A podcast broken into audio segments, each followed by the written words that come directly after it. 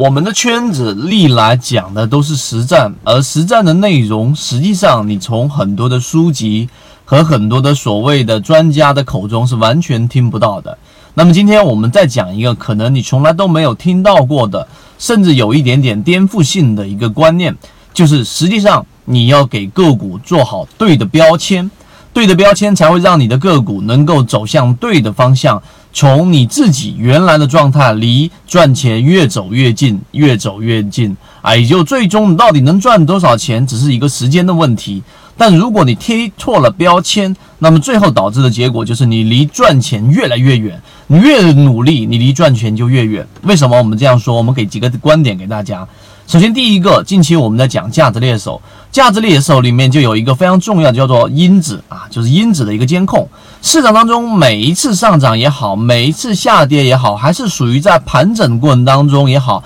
是处于有序的阶段，还是属于混沌的阶段，它都是有一个阶段性的一个周期的。而这个周期它一定会有一个共性，这个共性光靠我们自己的这一种一般的投资者是没有办法去了解，或者说是去感知的。顶多最多就是有一个我们大概的一个感觉，但是没有一个确切的答案。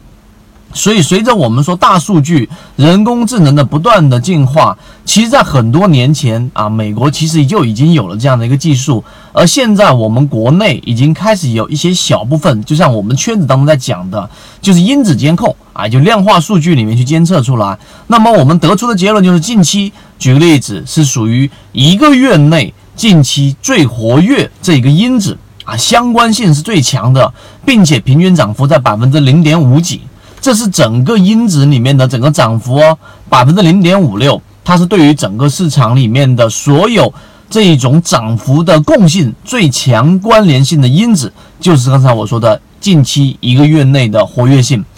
然后再往后的就是超跌。啊，超跌的个股类型，但是当我们定位好这样的一个标签之后，一只个股啊，举个例子，我们举个例子，六零零八八八，包括今天我们在讲的很多圈子里面的用户都拿到的这一个三零零二五零南纺股份，今天是封了一个涨停板，明天还会有这样的一个预期，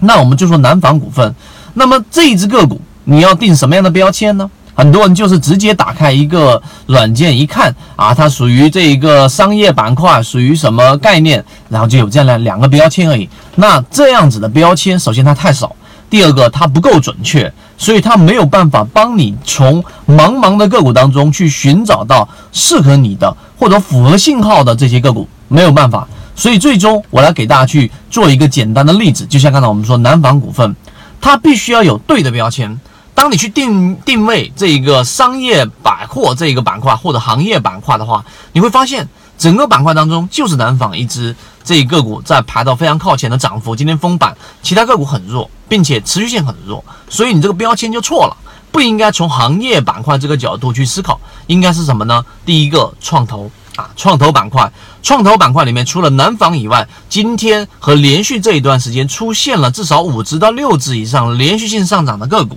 这就是我们说的行业标签，你的定位要清楚。它的概念板块是属于创投啊，这是第一点。第二个，它属于一个月内，刚才我说的一个月内活跃的个股，一个月内活跃这个因子，它本身从系统当中我们有截图出来，在这一个价值猎手当中，一共才三十多只。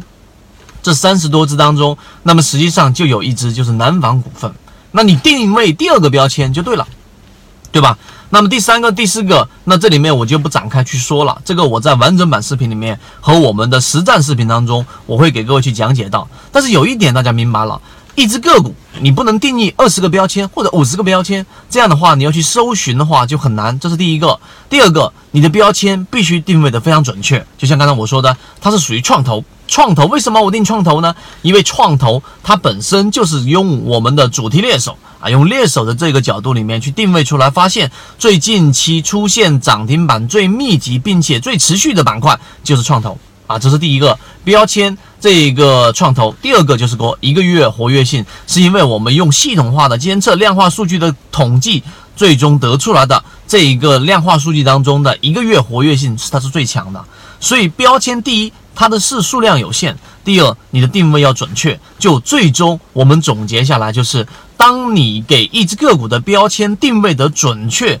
并且在有限的范围之内，你离赚钱就会越来越近，越来越近。赚钱只是迟早的问题，赚多赚少的问题。但如果你的标签一旦定位错了，你去看行业板块，你去看它的 ROE，你去看它的财务报表，这一个定位它本身不是跟市场最有关联性的这一种方向。那么最后，你离赚钱，你越努力，你离赚钱越远。所以今天这个关于标签的这个话题，我讲了三分多钟、四分钟，但实际上它的价值是非常非常的高的。认真的去想一想，去理解一下。如果对于这个话题有兴趣，可以找到我们完整版的视频。我们一直秉持着授人以鱼不如授人以渔的理念，给所有的股民提供一个进化学习的一个平台。欢迎大家添加我的个人微信号 KDJ 四四四二。进入到我们的圈子，学习所有的完整版视频和图文操作细节，和你一起终身进化。